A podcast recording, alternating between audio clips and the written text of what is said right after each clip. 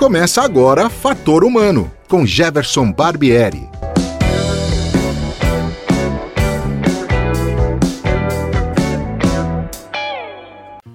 Olá, hoje é dia 30 de junho de 2021 e o Fator Humano está no ar. Esse é um programa bastante especial, marca a comemoração de um ano do Fator Humano. Um ano dentro de um cenário de pandemia com muitas dificuldades, mas nós fomos trazendo para você, ouvinte, entrevistas importantes, convidados interessantes e chegamos à marca de um ano. E a minha entrevistada de hoje é uma jornalista e escritora.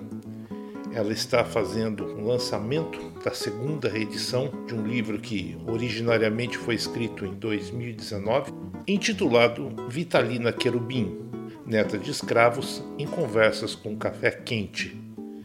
Trata-se de uma obra maravilhosa, com relatos importantes de uma época difícil, mas que foi traduzida de uma forma bastante, até diria eu, bem-humorada, cercada por um café quente e bolos deliciosos.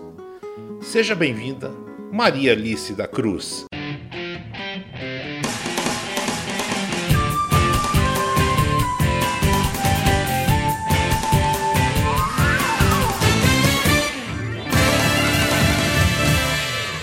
Obrigada, Jefferson. Eu que agradeço pelo convite, pela possibilidade de, de conversar né, sobre um, um, assunto tão importante que é a literatura, a produção de livros, ampliação de informação de público para a leitura.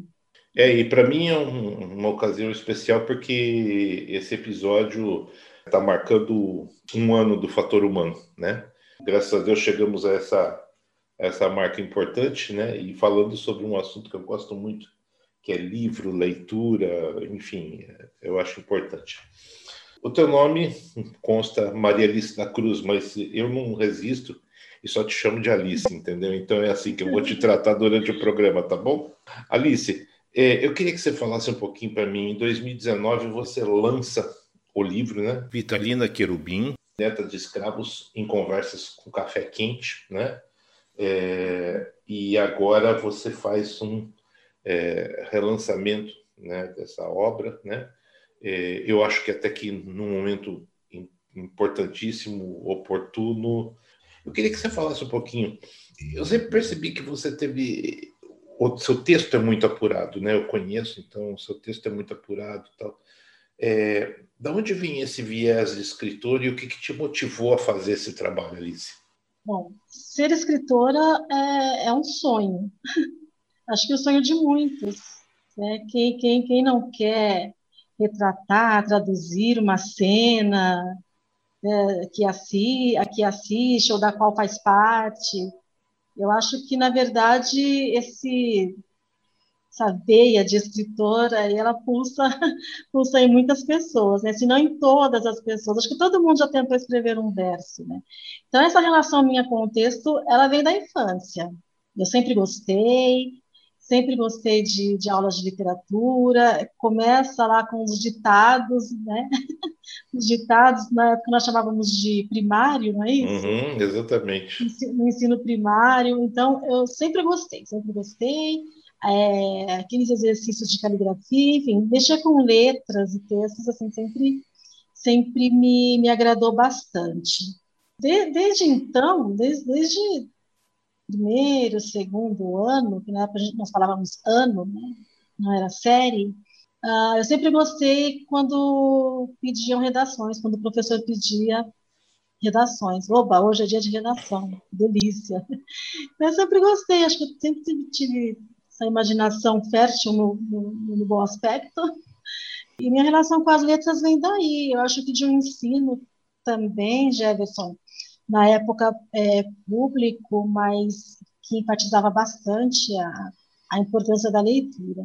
Infelizmente, tínhamos um, um repertório, talvez até é, que nos alienasse, né, que é, é, omitisse alguns autores importantes para a nossa vida mas tínhamos esse incentivo, esse estímulo à, à, leitura e à escrita também. é, a exigência é muito grande. Eu não gosto muito de falar naquela época, eu, porque eu encontrei tanta gente boa também atualmente no, no ensino, né, no ensino público, na educação de, de um modo geral, que eu não gosto muito de ficar, sabe, é, valorizando, é, comparando uma época e outra, porque eu acho que sempre tem os bons profissionais, né? Então vem daí. Né? Naquela época também, eu participei de alguns concursos de redação, incentivada por um professor ou outro, é, concurso de desenho. Hoje eu não desenho nada, mas, mas eu desenhava um pouco. Eu, eu gostava muito de educação artística também, de criar. E eu participei foi, é, por meio de uma escola pública, né, uma escola municipal, que eu estudei até a sexta série, eu tive a oportunidade de conhecer, por exemplo, o Centro de, de Ciências, Letras e Artes. Uhum. Eu não teria outra oportunidade se não fosse por meio da escola. E foi justamente por conta de, de, de um concurso literário. Então, daí, eu, eu acho que eu, eu tive a sorte de ser muito estimulada. Aliás, você tem uma coisa no, no título do teu livro que me chamou muita atenção. É, você conversou né, com a dona Vitalina, você a entrevistou, né? É, e, e, assim, uma neta de escravos, mas tem uma coisinha ali que chama café quente, né? O que, que um café quente embala uma conversa? Puxa, nesse momento a gente poderia estar aqui tomando café quente, né, Jefferson? essa, essa conversa poderia, poderia se dar numa padaria, pessoalmente. Exatamente. Estamos aqui distantes, imaginando como seria esse nosso café quente, uhum. né, pessoalmente, no, num encontro é, aí presencial. Então, nossas conversas elas foram ligadas, vamos dizer assim, a café quente, combinado com um belo bolo, às vezes era um bolo de fubá, às vezes um bolo de laranja. Poxa vida, né? A, a possibilidade de você se sentar, tomar um café quente, se reunir é, é ímpar. É ímpar. E ouvindo a dona Vitalina, ouvindo as histórias dela, ela justamente relata um, um, momento, né, uma fase da vida dela, na infância, entre 9 e 10 anos de idade, em que eles eram impossibilitados de tomar o café quente. Na época não existia garrafa térmica, né, esse desenvolvimento tecnológico, talvez eles não tivessem a garrafa térmica. Então, eles levavam é, o café para o campo, ela já, já ia ajudar a família no campo, e eles levavam esse café é, para tomarem na, na, oportunidade que eles tivessem de parar, né, de dar um intervalo para se alimentar. E ela me contou, me, me, relatou, né, com aquela voz suave dela, na, naquela conversa embalada já com café quente, que eles tinham que tomar o café gelado, né, porque eles saíam de casa às quatro e meia da manhã é, eles almoçavam por volta das 8 horas e ao meio tomavam aquele café gelado. Então, a maneira como a dona Vitalina me trouxe essa memória do café frio, e não é do café frio que nós conhecemos agora, que é o café gourmet, né? Uhum, exatamente. E, né, tem as, as, as cafeterias aí que, que oferecem é, os cafés gourmets, ah, você quer gelado, você quer quente, aromatizado, que tipo de café? Não, era aquele café que eles tinham, e era aquele bolo seco, né, que ela fala, né, aquele bolo de fubá duro, seco, porque também é, a, a, a, culinária, a gastronomia não tinha desenvolvido esse bolo de fubá macio, agora nós exigimos, né? ah, esse bolo de fubá não, não está macio, eu quero macio. Mas eu acho que até na nossa infância nós pegamos o bolo de fubá ainda seco, né? Sim, oh, e como? E, então, isso chamou a minha atenção na, na, conversa dela. Eu já tinha tido contato com, com outras pessoas que trabalharam no campo.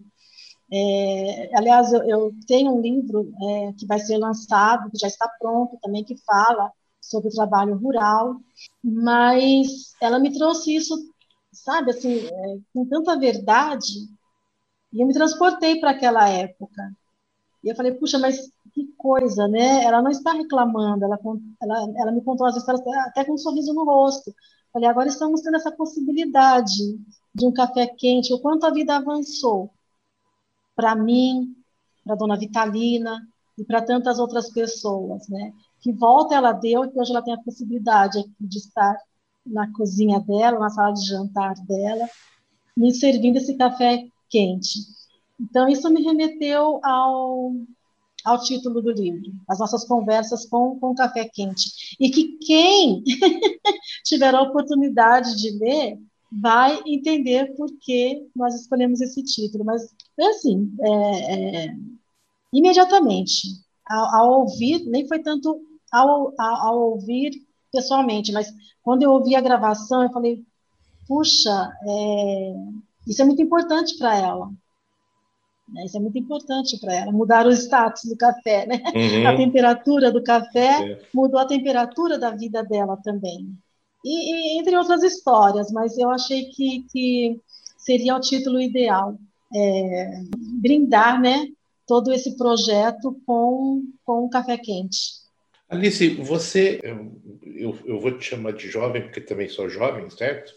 É... Contemporâneos, né? É, é, eu vou aproveitar essa deixa e, e nos chamar de jovens, mas assim, você é, é uma jornalista com uma certa experiência, é, é mulher, é, é, negra e, e, sabe exatamente uh, o que uh, a, a, vida uh, exigiu de você durante todo esse tempo, né? Às vezes eh, transpor obstáculos maiores do que para outros que surgiram durante a vida. O que, que significou para você não só escrever a obra da Dona Vitalina, mas esses momentos de é, interlocução com ela? O que, que significou isso? O que, que trouxe de contribuição para a tua vida pessoal, Alice? Bom, primeiro, as histórias da Dona Vitalina não tinha como ser diferente. Me remeteram às histórias contadas pela minha família, pela minha mãe, pelo meu avô, pelas minhas tias, meu padrinho. São, são, é, é, são histórias de muitos brasileiros, eu sempre falo isso, né, de muitas belezas humanas brasileiras que ficam escondidas aí nas famílias, não é? Num, num grupo de, de, amigos, ficam entre os melhores amigos, enfim, mas que precisam ser, ser contadas. Eu acho que essa, como eu posso dizer, esse, esse, esse não comodismo, sabe? O fato de, de não se acomodar diante das dificuldades. Eu acho que me deu a certeza, me confirmou uma, uma convicção de que eu já, já tinha, de que se eu estou aqui hoje, é porque muitas pessoas não se acomodaram, então, o que acontece? Muitas pessoas é, atualmente estão entrando algumas alguns vocábulos aí, alguns, algumas expressões para o nosso vocabulário, né, para o nosso dicionário, entre aspas, é, que é o mimimi, o vitimismo, tá? são palavras que eu não uso, eu me, me, recuso a usar e até oriento as minhas filhas a não, não usarem. Porque a pessoa fala do que ela vive, a pessoa fala do que ela sente, não é? E nem sempre isso significa é, se acomodar. Você não, não, não, não enriquecer com o seu diploma, com todos os anos que você, com todo, com todo o conhecimento né, que você reuniu, é, não significa que você não lutou, que você foi um acomodado. E quando eu falo, quando eu escrevo, quando a dona Vitalina me relata uma das histórias dela, Todas me trouxeram isso, mas eu vou falar de um específico, que é o Para Lavar a Vida, em que ela dá a volta lavando roupa, né, para nunca mais ter que comprar fiado, é bem, bem essa frase, é, ela me mostra que as pessoas não precisam de um grande império, sabe? Para mostrar que venceram, para se sentirem vitoriosas né, e sábias, né, para serem para serem consideradas pessoas sábias, inteligentes. Eu acho que esse é, esse é um dos, dos aspectos. Outra coisa, a ancestralidade, a minha própria história. Eu sempre tive é, essa vontade de escrever sobre isso, mas ouvindo alguém que conviveu com um, um escravizado. E no caso, a dona Vitalina, ela conviveu com os avós maternos que vieram para cá no navio negreiro. Nós já sabemos toda a história, eu não, não preciso repetir aqui. não é, Jefferson? Não, e depois outra. Todos cri... os ouvintes conhecem essa história. É, mas cria assim um pouco mais de, de, é, de vontade de ler o seu livro também para ouvir um pouquinho mais de histórias, né? Exatamente, exatamente. Então, quando ela, ela, ela me conta a história do, dos avós, né, o casamento arranjado é, para alimentação, alimentação do, do filho da Sinhá, por exemplo. Então, são, são histórias que eu ouvia sobre a, a bisavó, que nasceu na lei do ventre livre, e ela veio confirmar isso para mim. Então, foi muito importante esse momento. É, na verdade, o momento em que a Maria Alice me convida, Maria Alice é a filha dela, Maria Alice Querubim, me convida para escrever essa história. Confia, né? Me confia a história da mãe dela. Então, quando a Maria Alice resumiu é, essa história, eu falei, nossa, eu sempre quis escrever sobre isso, mas eu nunca tive tempo. você me conhece, você sabe que? Eu sempre trabalhei muito em dois períodos, ou eu, estudei e trabalhei, e sempre estive ligada ali 24 horas pensando em trabalho, em estudo.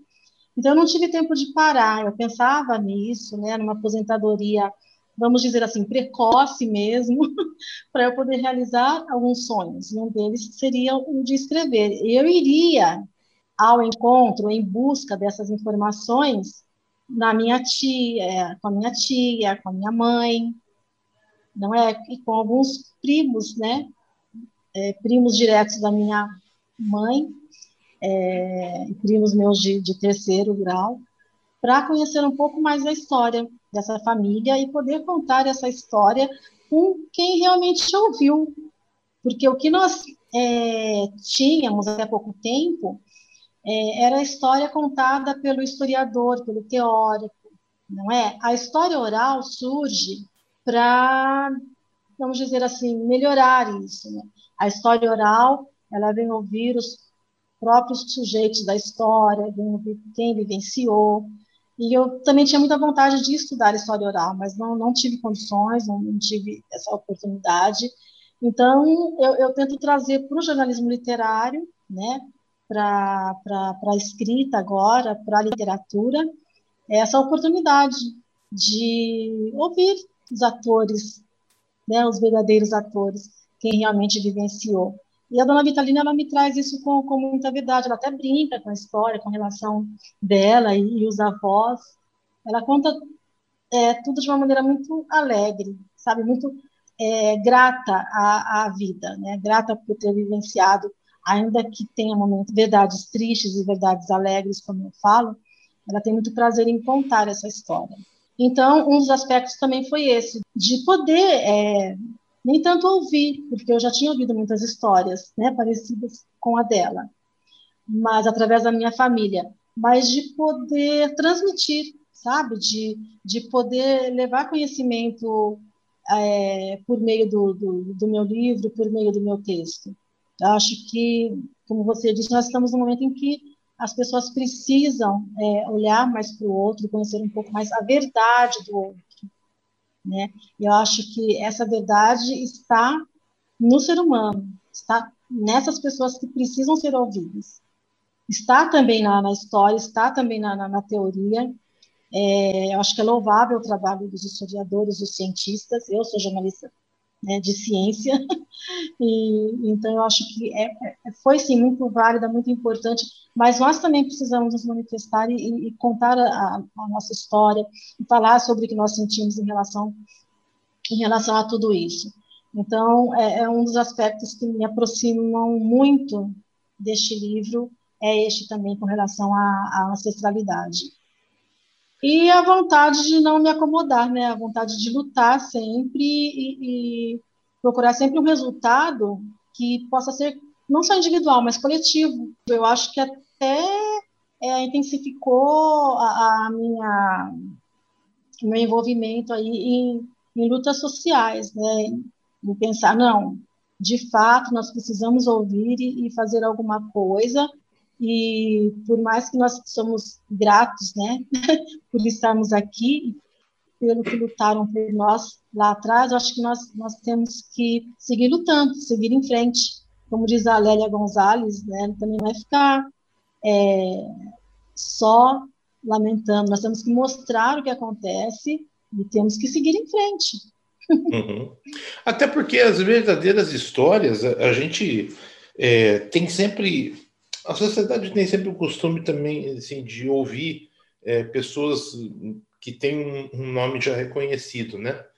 Mas a verdadeira história está no cidadão comum, né? Sim, é, nós precisamos cada vez mais ouvir o cidadão comum. É, eu sempre, sempre falo que, mesmo assim, falando um pouco sobre, sobre o jornalismo, né, sobre esse trabalho, principalmente da não ficção, do jornalismo literário, é, é você respeitar a história. Né?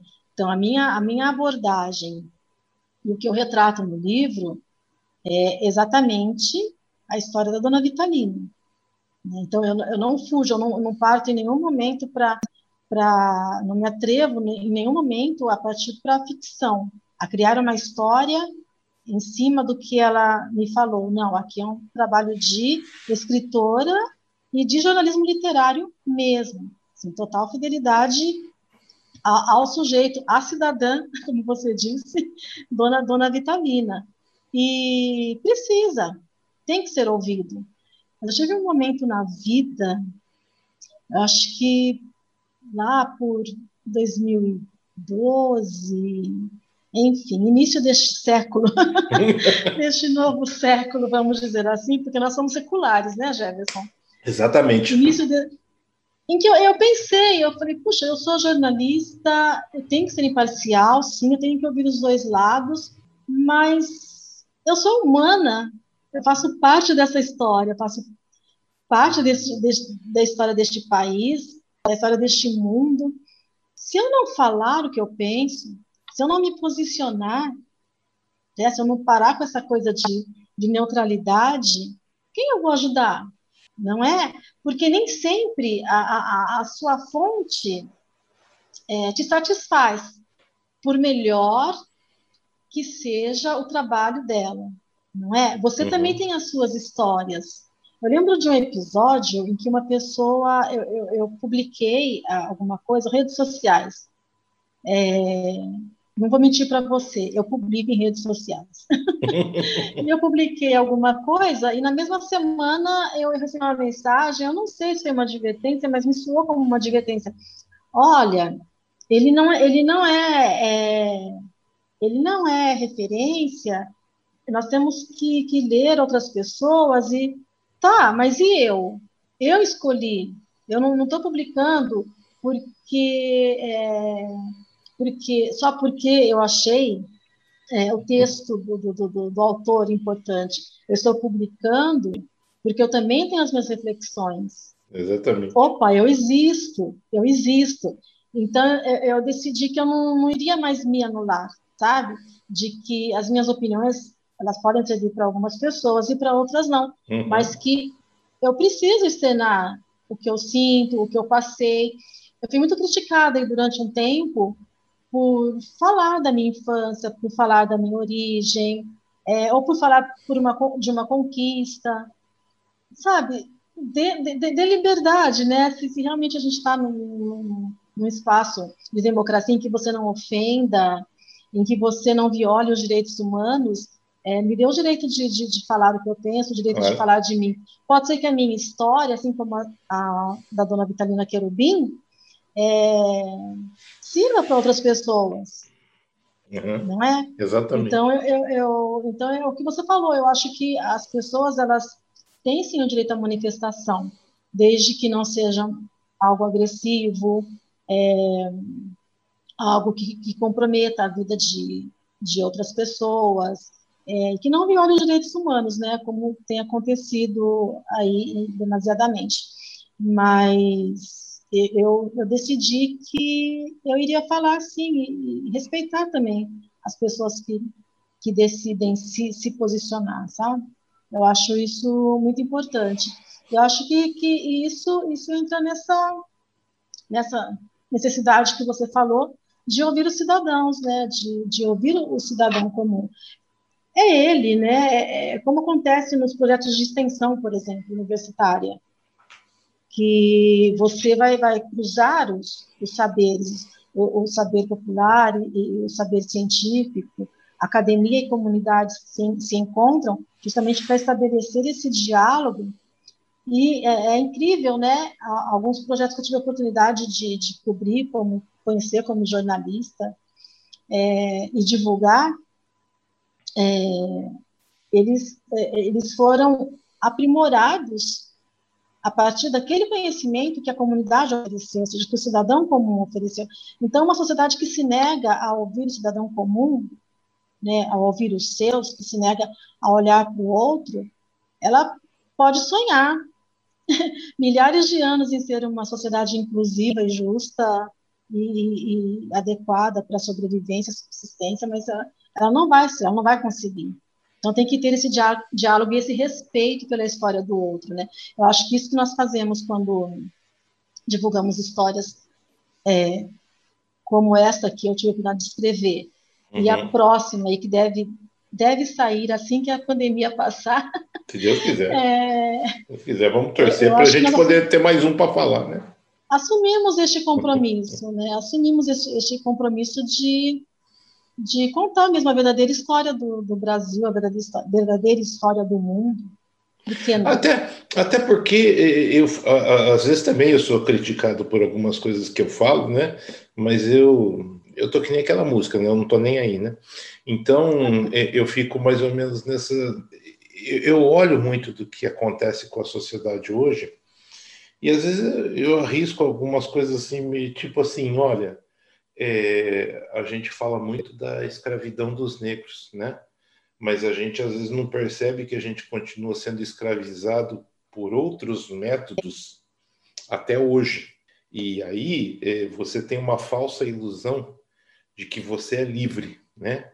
E de que você pode fazer tudo aquilo que você acha que você pode fazer. Não no sentido de né, bagunçar o coreto, nada disso, mas no sentido de que você acha que você é livre. E, se você parar para prestar atenção, você não é livre, você é, segue regras estabelecidas por outros o tempo todo, né?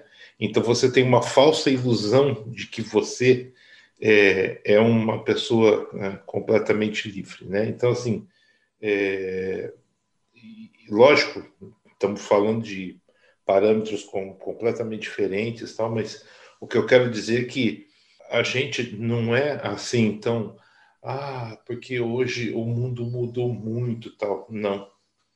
A, ainda existem pessoas que queiram que a gente faça essas coisas e nos dão a falsa noção de liberdade para que a gente seja, de alguma maneira, meio que escravizado, né? A cumprir aquilo para seguir rituais e agradar a determinadas elites, enfim, né? Então, é, isso é uma coisa que me incomoda muito, né? Mas é, a gente vai percebendo isso com o tempo. Eu não tenho nenhuma intenção de, de provocar confusões, discussões, brigas, nada disso. Mas a ideia é você fazer as pessoas refletirem: olha, a coisa não é assim como você acha que é, não é verdade? Exatamente, Jefferson, levar à reflexão. Eu acho que é, é, é trazer a reflexão para o momento atual, porque nós temos que pensar é, também que são várias gerações e talvez é, falte para algumas gerações é, certas informações. Sim. Né? Eu acho que é, é, muito importante, sim. Às vezes muitas pessoas falam assim, ah, frase feita, lugar comum, chovendo molhado.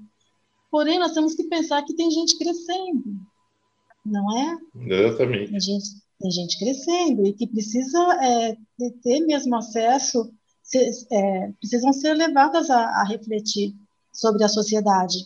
Uma coisa que eu gostei muito, você, você é bem popular aqui, você é acadêmica, mas uma coisa que, que, que eu apreciei muito foi a, a a, a, a inserção das disciplinas de sociologia, filosofia, e, e arte na, na, na, escola.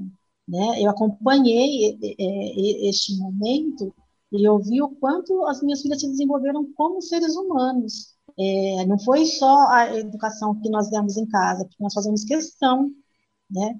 Questão, sim, de apresentar para elas essas, essas disciplinas, enfim, essas áreas é, do conhecimento. Mas é, elas estudaram numa escola, em, em escolas públicas, né? Mas uma escola que trouxe a sociologia e a filosofia também para o debate, para o espaço escolar. E foi muito importante no desenvolvimento delas, muito importante.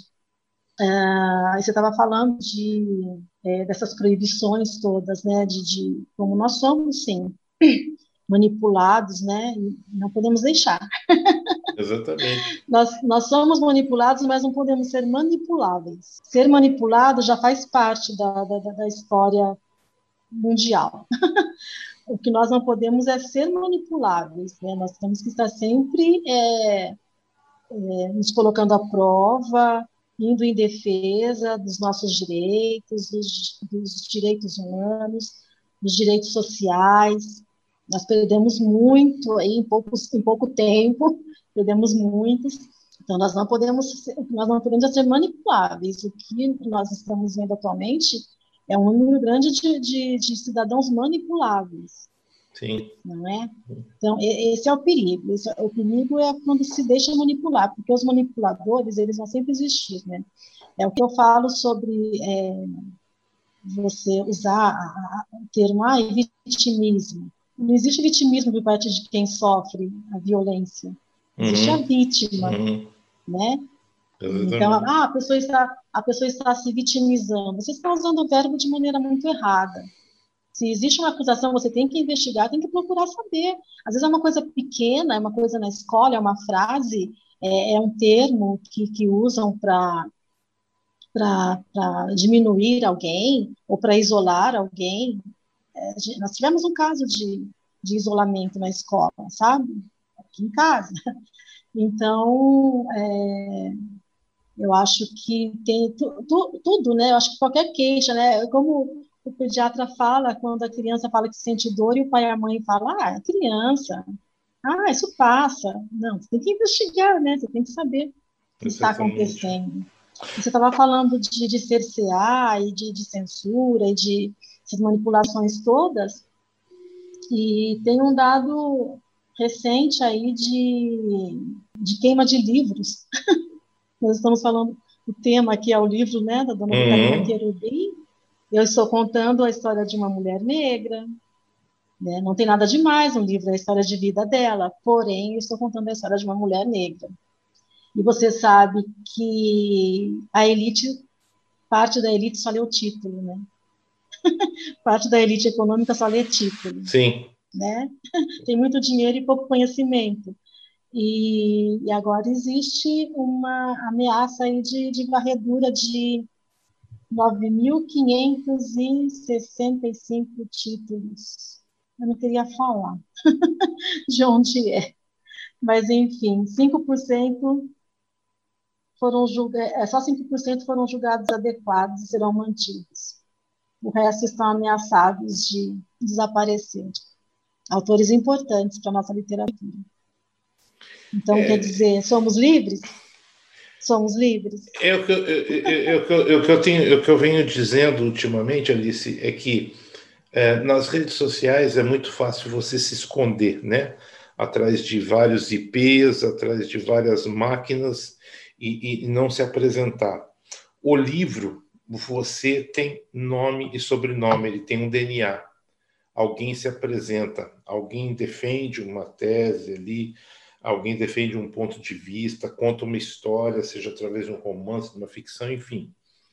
Mas ele assina, tem um nome, né? Então, os livros para mim são sempre muito mais confiáveis do que qualquer coisa que você publique na rede, né? Porque na rede você ainda precisa provar que aquilo lá é, é verdadeiro. E o livro não, o livro está ali. Eu li o livro, Maria Alice da Cruz, Vitalina Querubim, né? Eu li o livro, eu sei quem escreveu, é, eu conheço ali tem pelo menos um, um, um, mini currículo do autor ou da autora, né? Então, assim, é, os livros ainda são os produtos mais confiáveis em termos de aprendizado. Você pode não gostar do que você está lendo, mas você sabe quem está escrevendo, por que às vezes está escrevendo aquilo, como está se posicionando, como está se defendendo, né? No que ele também tem o direito, por mais que a gente não goste, mas ele tem o direito de fazer isso. E se alguém publicou, é porque ele deu o direito disso. Então, é, é isso que me chama a atenção, que é, agora se querem destruir livros, bom, então aí você é querer você assinar embaixo de uma ignorância completa, porque é, livros lê quem quer, ninguém é obrigado a ler livro, lê quem quer, quem tá. E um país, né? E um país que como o nosso, que se espera que cresça, precisaria ler muito mais e entender muito mais pequenas histórias, histórias cidadãs, para entender como é que ele foi feito, como é que ele foi, né? Como é que ele foi baseado. Eu já, é, em, vez de, em vez de eu te entrevistar, eu já estou dando uma entrevista, né, na verdade. É né? ótimo, Mas... é um bate-papo. E assim, o que me chamou a atenção é a justificativa, né? É, que os livros apresentem ideologia marxista ou estão velhos e desatualizados quanto ao acordo ortográfico de 2019. Isso, que, isso quem tem que decidir é o público, não é, não é ninguém que é, tem Ou seja, até a história da gramática está sendo. está isso, é, pois é. Isso eu não estou dizendo para você, por exemplo, eu concordo com todos esses livros. Ninguém está dizendo isso. Não. Mas eu concordo que todo mundo tem o direito de, dentro das normas de cada editora, publicar os seus livros e oferecer para que as pessoas leiam. Se elas vão gostar ou não, é um julgamento que elas têm que fazer, né? A gente não pode determinar para as pessoas isso está certo ou está errado. Cada um tem que saber direitinho, né? Eu nunca me esqueço de uma professora, eu não vou citar o nome porque eu não fui autorizada mas é, ela me disse ao final de um evento: leia pelo menos cinco revistas, né, para que você tenha a sua opinião. Exatamente. Então, leia pelo menos cinco textos, né, cinco revistas. Nem sempre é, é, nós vamos ler o que nós gostamos. Eu assinei uma revista que eu não gostava por muitos anos, por muitos anos. Mas foi justamente uma, uma frase preconceituosa, discriminatória, de uma autora que eu até apreciava, que me levou a, a cancelar a, a, assinatura, porque eu vi, já não, não, não, não era uma leitura ideal, mas para onde estava caminhando, né? para onde estava caminhando o país, para onde estava caminhando aquela, aquela publicação. Porém, eu assinava, eu assinava, porque eu tinha que ter esse recurso na minha casa. Uhum. É, uhum. Nós temos que estimular também a leitura. É o que você falou. Nem sempre você gosta do que você lê, mas ah, é preciso ler para criticar, né? É preciso ler para desenvolver um pensamento crítico. Exatamente. É, então, assim, leitura sempre. Assim, eu leio desde os Três Porquinhos e né, eu leio, eu leio de tudo. Eu leio uhum. frutas de A a Z. Isso, isso é conhecimento, isso ninguém tira. E uso, viu? E uso ainda algumas coisas que eu li lá na casa da minha mãe do Frutas de Ásia, eu uso até hoje. eu uso até hoje, mas Introdução à História da Matemática, você lembra desse livro? Né? Oh, perfeitamente. Esse livro é sensacional, assim, é. é... Ah, é matemática, puxa, não é minha área, eu sou de humanas, mas quando eu abri aquele livro, quando eu, eu li a introdução daquele livro, puxa, isso é história, né? História da ciência, uma breve história da anatomia, Sim. da professora Raquel Levinson, uhum. também nossa, me trouxe informações que eu não tinha, assim, eu, eu não tive na escola. Exatamente, sabe? exatamente. Mas é, é, isso, né? Ler é importante. Eu acho que é, é, é, eu me arriscaria a dizer que, assim, ler de alguma maneira liberta. Liberta porque te uh, abre frentes, esclarece. Mas, enfim, Alice, eu quero voltar no livro da Dona Vitalina, que isso aí é, tá. é, é, é, é Não, eu acho que essa discussão foi importantíssima, mas eu queria voltar um pouquinho no livro da Dona Vitalina. você lançou esse livro originalmente em 2019, né? E agora a gente parte para uma segunda tiragem, para uma segunda edição, o que eu acho importantíssimo também. Eu queria que você me falasse um pouquinho o que, que mudou agora para a segunda edição, se é que mudou, é, o que caminho vai seguir agora, porque a gente quer espalhar essa notícia para que mais gente tenha acesso a, essa, a esse seu brilhante livro. Então, um, um dos objetivos com essa segunda edição é justamente ampliar o público leitor. Entendi. Tá? É, o livro ele esgotou rapidamente, então é, algumas pessoas pediram é, pediram o livro, algumas pessoas estão pedindo o livro. Uh, grupos de, de estudos, uh, nós somos surpreendidas, né? Eu, a Beatriz, a Maria Alice, a Dona Vitalina, por grupo de pesquisa na área de serviço social que está é, é, fazendo leitura desse livro e indicando esse livro. Ele foi também citado num curso de direitos humanos. Isso nos surpreendeu muito. É, então, a, a, editora decidiu partir para a segunda edição. Primeiro, para atender esse público e também ampliar né, o público leitor, os leitores das histórias de Dona, de Dona Vitalina, Querubim. Estou preparando aí um prefácio à segunda edição. Está, está quase finalizado o prefácio à segunda edição. São situações muito diferentes, né, Jefferson? 2019, eu comecei a escrever em 2018, lançamos em 2019, e essa situação de 2020. Uhum. Né? Então, o objetivo do livro é esse. E tem é, algo muito especial nessa segunda edição, que é o nome impresso no livro de apoiadores. Por quê? Hum. Essa segunda edição ela está é, sendo produzida a partir de uma campanha de pré-venda. Acho tão chique pré-venda. eu só vi isso com autores famosos, grandes autores. E eu fiquei muito, eu fiquei muito feliz, né? Eu estou num momento muito triste, você sabe, né? Nós estamos. É, mas é, essa, essa proposta da, da, da Beatriz, da Traçada Editorial, para lançar a segunda edição é, foi, foi muito motivadora para mim. Legal. E nós escolhemos a, o Catarse, né, a plataforma Catarse. O livro está. Posso passar o endereço, Jefferson? Claro, deve, deve passar. Depois você vai editar aí, catarse.me barra Vitalina, tudo em caixa baixa, Vitalina em caixa baixa, porque muitas vezes o corretor nos leva a digitar Vitalina com... Um V maiúsculo, né? Maiúsculo, né? Entendi. Mas não, é catarse.me barra Vitalina. E quem apoiar vai ter o nome impresso. Isso, para mim, é muito gratificante. É, pela minha experiência no lançamento da primeira edição, pela nossa experiência, né?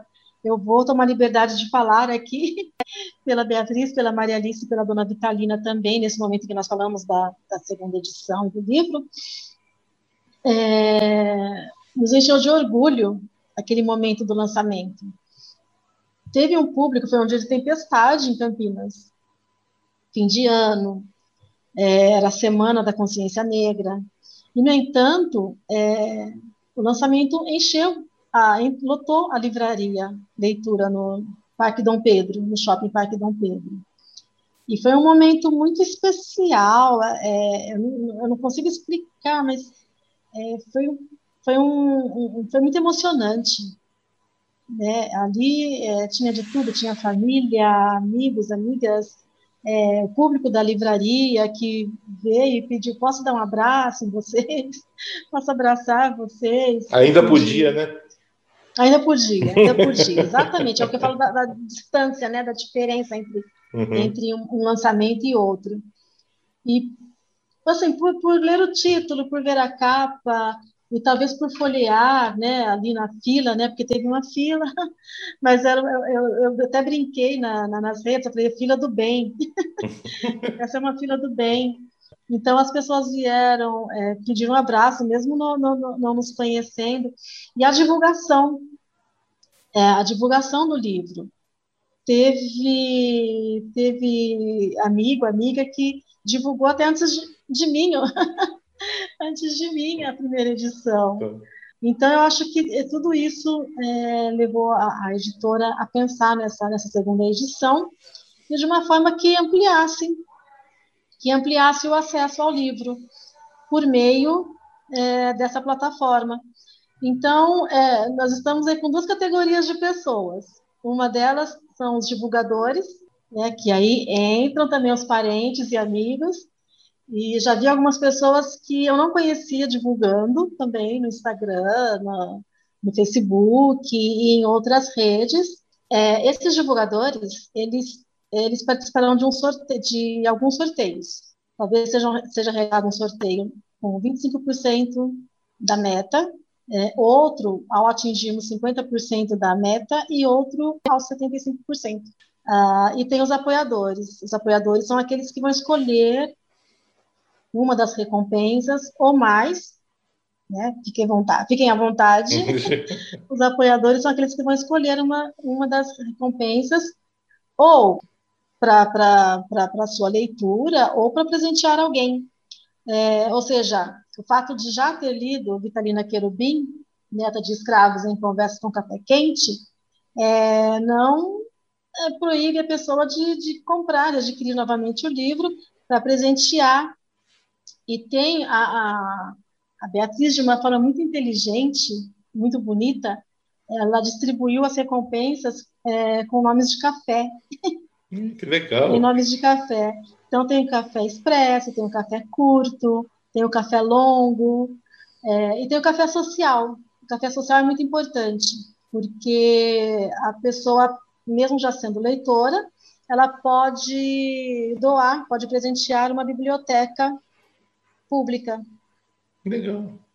Tá? E também tem, uma, tem é, outra recompensa, eu não estou com a cola aqui, mas tem outra recompensa que a pessoa adquire um livro para si e um livro para uma biblioteca comunitária. Que interessante. Tá? Que eu achei muito, muito bacana, muito bonito. E tem uma que, em que é, o apoiador pode adquirir um kit de cinco livros. Ou seja, ele pode alimentar a biblioteca da sua escola. É, como vai, a entrega será em outubro, é, o apoiador pode presentear é, né, pessoas queridas no fim do ano. Então tá muito bacana. A página, o site da, da, da campanha de, de pré-venda tá, tá muito bem, bem feito, muito bem elaborado pela editora, pela Beatriz. Repete o endereço para a gente, Alice, por favor. catarse.me barra Vitalina. Tudo minúsculo. Tudo em Vitalina. caixa baixa. Beleza. Eu acho Ótimo. que as pessoas vão poder saborear lá as recompensas. E fora saborear a recompensa, é, eu acho que é, saborear o livro vai ser a parte mais gostosa de todas, né? Porque eu gosto muito de histórias, né? E eu particularmente. Uhum. Então, e, e, quando você ouve, é, ouve, desculpe, mas quando você lê histórias, né, contadas por quem é, viveu aquele momento, né, e tem essa lembrança e conta essas coisas, é, isso me, isso me é, remonta àquelas histórias que a gente ouvia quando criança, que provocava a nossa imaginação, né? E fazia com que a gente uh, ampliasse né, o, o, escopo da criatividade né, na cabeça né, de um, da gente. E, e, isso é, eu acho talvez a parte mais maravilhosa é, de uma história bem contada. Eu acho que é esse exercício da imaginação, mesmo sabendo que o que ela conta às vezes é alguma coisa meio triste ou alguma coisa que não agradava, enfim, mas te leva para um cenário, te leva para parece que te remete ao local de onde aquilo aconteceu e você começa a fazer assim. Essa é a parte para mim mais fantástica de um livro, assim, principalmente nas histórias assim. É, eu tenho uma amiga, a Helena Oliveira, que fez letras, é, é uma estudiosa de literatura também, e a Helena fala que é, o livro me transporta, a leitura me transporta para o lugar do outro. Uhum, exatamente. A leitura é capaz de me transportar para o lugar do outro. Então, imagine uma leitura de não ficção, então, Se a ficção Nossa. já nos leva a isso, né, a refletir sobre o outro, imagine uma leitura de, de não ficção. E eu sempre falo que este livro, para mim, é a história de, de várias pessoas. Isso enquanto eu estava escrevendo. A surpresa foi que muitas pessoas, muitos leitores da primeira edição, responderam justamente, justamente é, isso. Ah, lembrou, a Helena mesmo, ah, lembrou a história da minha mãe, as histórias que a minha mãe contava, a história da minha família. O prefaciador, né, que é o Álvaro Kassab, uhum. que é o Álvaro Kassab, é, eu, eu, eu, enviei os originais né, para ele ler, para poder escrever, redigir o prefácio. Ele falou assim: Alice, eu morei lá. É. Então, realmente é tudo isso que ela falou, eu vivenciei tudo isso. E, nossa, eu fiquei feliz por, por, por é, ler, né, e ser convidada para escrever o prefácio, porque eu vivenciei, é, quer dizer, é, me levou para a infância, né, para a adolescência na, na Chácara da Barra. E outras pessoas que vão chegando, é, ah, realmente isso aconteceu no Brasil, meu pai contou, minha mãe contou, é, e a história de Campinas também. Uhum, uhum, né? Hoje nós vemos a Jesuíno Marcondes toda pavimentada. Então, como era, segundo o olhar do, do Luiz, que é o filho da dona Vitalina, a Maria Alice, que é a filha, e a própria dona Vitalina. Quando o Luiz fala, ah, eu me lembro do meu pai, de bicicleta, entregando aquelas camisas branquinhas. Então, é, você, é, você é levado para uma outra chácara da Barra, uma outra Nova Campinas, chácara da Barra, que você não conheceu. Exatamente, não é? exatamente. Para quem está chegando em Camp a Campinas agora, e não só Campinas, porque ela nasceu em Amparo. Então tem a, a, a, vou dar uns spoilers aqui. então tem a história da família dela que alimentou os soldados e nem sabia de que lado era o soldado, entendeu? Não queria saber. Uhum. É, você havia me perguntado, Jefferson, lá, né, é, no, no, início da entrevista, é, sobre o que, eu, o que, eu, aprendi, o que esse livro né, me modificou também. São muitos, são muitos aspectos, né? São muitos aspectos. Mas este também da solidariedade da generosidade, porque eu sempre brinco, né? Ela me lembrou muito a minha mãe, porque eu, eu sempre falo, minha mãe ela podia ter um quilo de arroz para dez filhos, mas se alguém passasse dizendo que estava com fome, ela pegava uma xícara e colocava num pacote, sabe? Conheci é, alguém assim então, também, Alice. Não é? Conheci alguém assim. Então. Dona Elisa. Bom, Sim. Enfim. Mas é, Nossas histórias, é, né, Jefferson? É, por então, isso este, que eu falo. Este, este livro, porque não estou defendendo a leitura e fazendo propaganda. Uhum. Este livro fala muito sobre nós. Fala muito sobre nós. É, eu acredito que por ele começar com a história dos avós, a questão da escravidão, a má distribuição das ruas, sabe? É, a rua rua fértil para um imigrante, rua com pedras para né, pro, pro, família de liber, para a família de libertos, né? E, então tudo isso, as dificuldades que ela teve de ter que mudar o tempo todo, né, com a, com a uhum. família, né, o pai ter que mudar o tempo todo, porque só encontrava ruas não férteis, né, ruas de pedra, enfim. Isso é, é, é a história de muita gente. Porém, né? Quando você avança é, a leitura, você acaba se encontrando ali, não, não, não importa qual seja é, a sua etnia, sabe? Uhum. É, a, a, sua, a, sua, a sua classe social. Em algum momento você vai se encontrar ali, né? Eu lembro de um evento que eu fui, vou falar rapidamente, tá?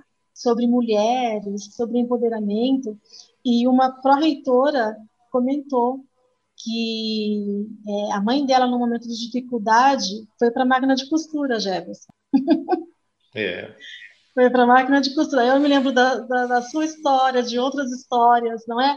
E como as pessoas, o, o brasileiro, ele, ele, se reinventa para sobreviver Sim. a isso justamente que você falou, que é essa falta de liberdade, né? essa falta de hum. liberdade é, para decidir a sua vida, para fazer o, o que se quer, né?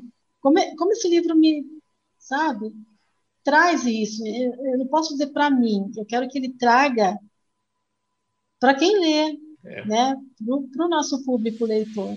Exatamente. Então, é, é, é bem isso. Ouvir, ouvir histórias é sempre gratificante, né?